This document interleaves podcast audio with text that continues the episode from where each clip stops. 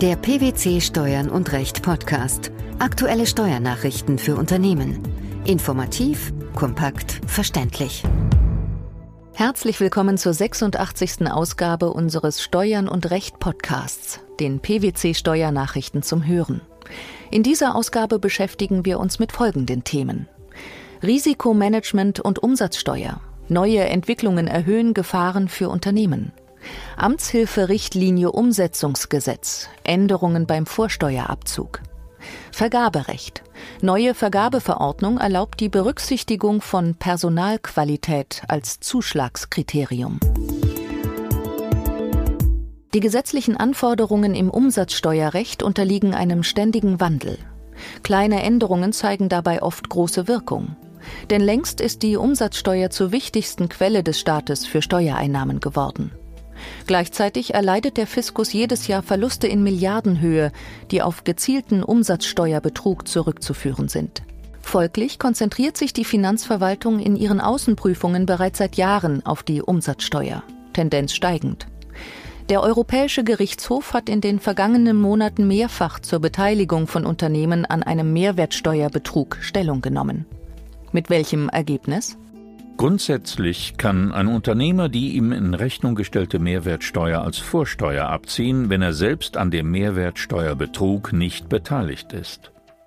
Ob ein vorhergehender oder nachfolgender Umsatz in der Lieferkette mit einem Mehrwertsteuerbetrug behaftet ist und ob die Steuer auch tatsächlich an den Fiskus entrichtet wurde, ist dafür zunächst ohne Bedeutung.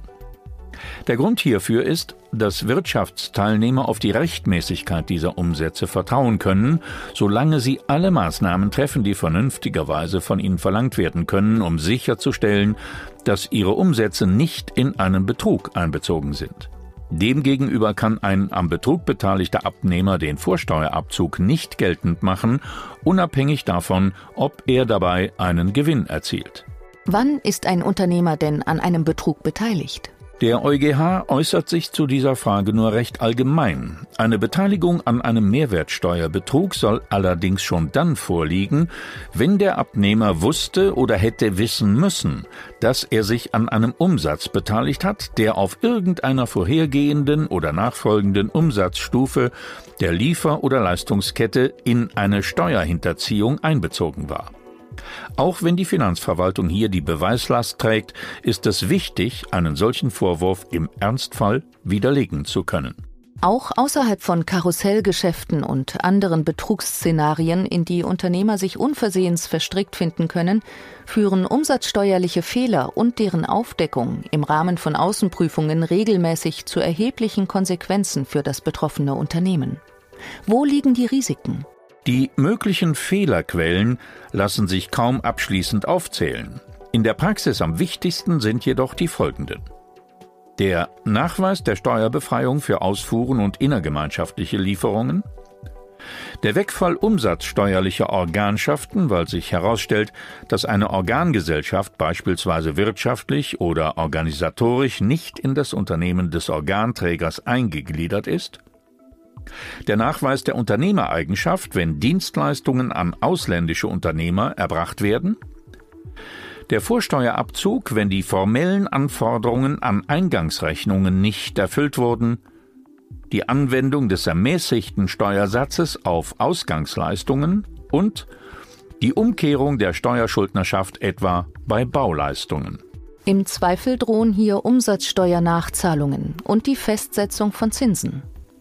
Auch der administrative Aufwand im Zusammenhang mit Korrekturen ist nicht zu vernachlässigen, wenn es darum geht, die aus Feststellungen resultierenden finanziellen Belastungen so gering wie möglich zu halten.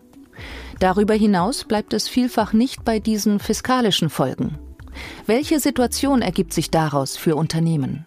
In der jüngeren Vergangenheit waren strafrechtliche Ermittlungen von Finanzverwaltung und Staatsanwaltschaften in umsatzsteuerlichen Angelegenheiten vermehrt Thema in der Tagespresse, was viele Unternehmen verunsichert hat.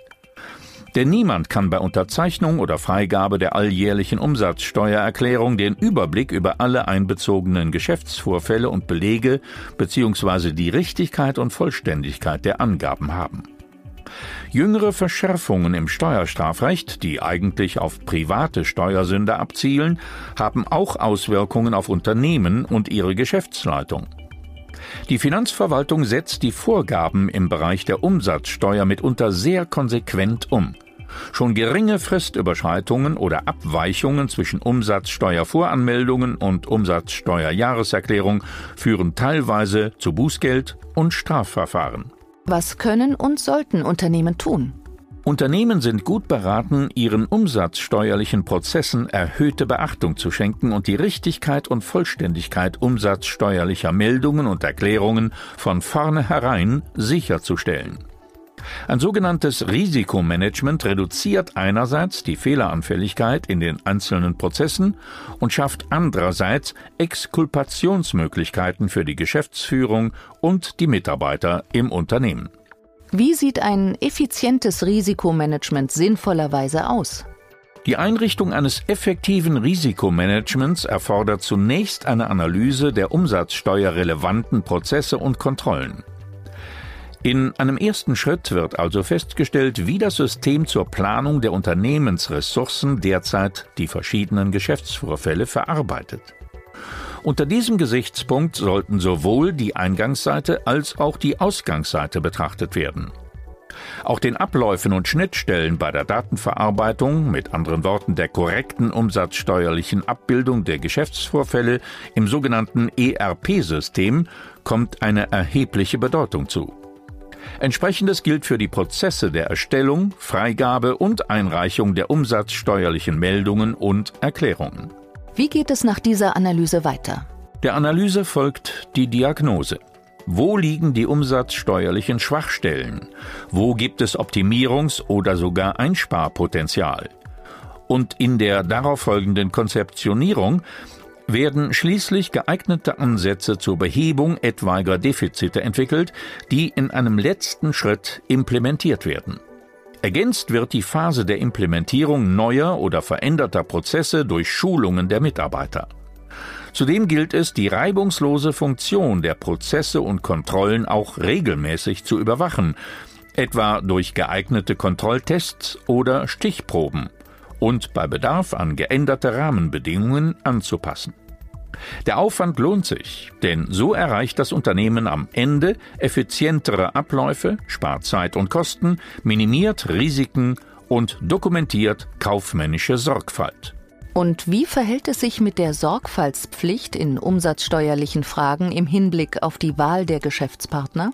Der EuGH betont in seiner Rechtsprechung zur Beteiligung an einem Mehrwertsteuerbetrug, dass der Unternehmer nicht generell verpflichtet werden kann, die Umstände und Vorgehensweisen seines Geschäftspartners zu erforschen.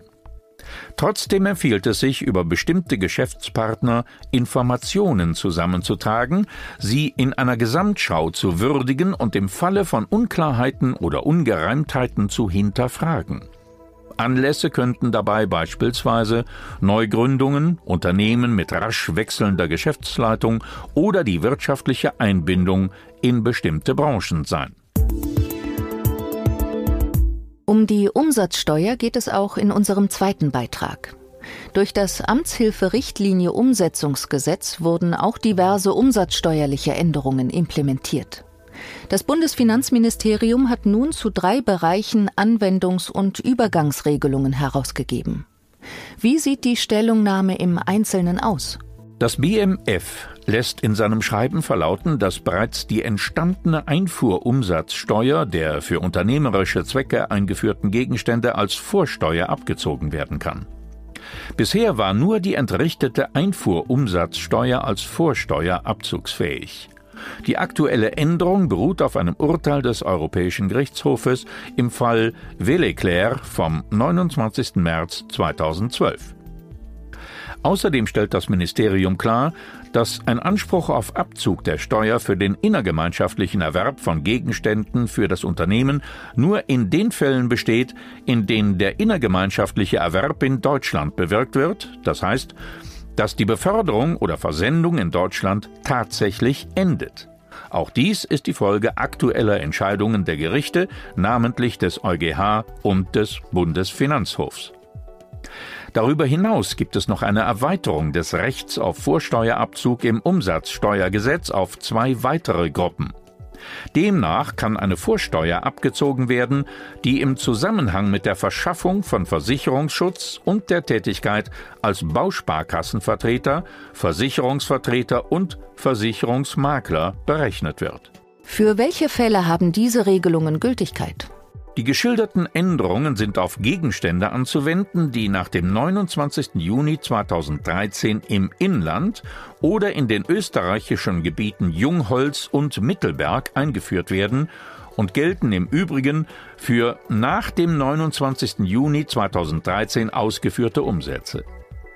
Für Zeiträume vor dem Inkrafttreten des Amtshilferichtlinie Umsetzungsgesetzes kann der Unternehmer in offenen Fällen unter Berufung auf das genannte EuGH-Urteil den Abzug der entstandenen Einfuhrumsatzsteuer unmittelbar aus den einschlägigen Regelungen in der Mehrwertsteuersystemrichtlinie geltend machen. Zudem kann sich der Unternehmer in offenen Fällen für die Erweiterung des Vorsteuerabzugsrechts gemäß Umsatzsteuergesetz unmittelbar auf die Regelungen der Mehrwertsteuersystemrichtlinie berufen. Änderungen gibt es auch im dritten Beitrag dieser Podcast-Ausgabe. Der Bundesrat hat nämlich am 20. September 2013 der siebten Verordnung zur Änderung der Verordnung über die Vergabe öffentlicher Aufträge zugestimmt. Diese ist am 25. Oktober 2013 in Kraft getreten. Was ändert sich durch die Verordnung? Durch die Verordnung wird der Spielraum öffentlicher Auftraggeber bei der Gestaltung ihrer Vergabeunterlagen erweitert. Das bedeutet konkret gesagt, die Organisation, die Qualifikation und die Erfahrung des für die Auftragsdurchführung vorgesehenen Personals dürfen bei der Gewichtung der Zuschlagsentscheidung berücksichtigt werden. Die Gewichtung dieser Aspekte soll 25 Prozent der Gesamtgewichtung nicht überschreiten. Wieso wurde die Verordnung über die Vergabe öffentlicher Aufträge überhaupt geändert? Die Änderung der Verordnung ist eine Reaktion auf die Vergaberechtsprechung, wonach Merkmale, die als Eignungskriterium verwendet werden und somit Mindestbedingungen darstellen, nicht auch noch bei der Zuschlagsentscheidung berücksichtigt werden dürfen. Risikomanagement und Umsatzsteuer, Änderungen beim Vorsteuerabzug im Rahmen des Amtshilferichtlinie Umsetzungsgesetzes sowie die Berücksichtigung von Personalqualität als Zuschlagskriterium im Vergaberecht. Das waren die Themen der 86. Ausgabe unseres Steuern und Recht Podcasts, den PwC Steuernachrichten zum Hören. Wir freuen uns, dass Sie dabei waren und hoffen, dass Sie auch das nächste Mal wieder in die PwC Steuernachrichten reinhören. Steuerliche Beiträge zum Nachlesen finden Sie in der Zwischenzeit unter blogs.pwc.de slash steuern und recht.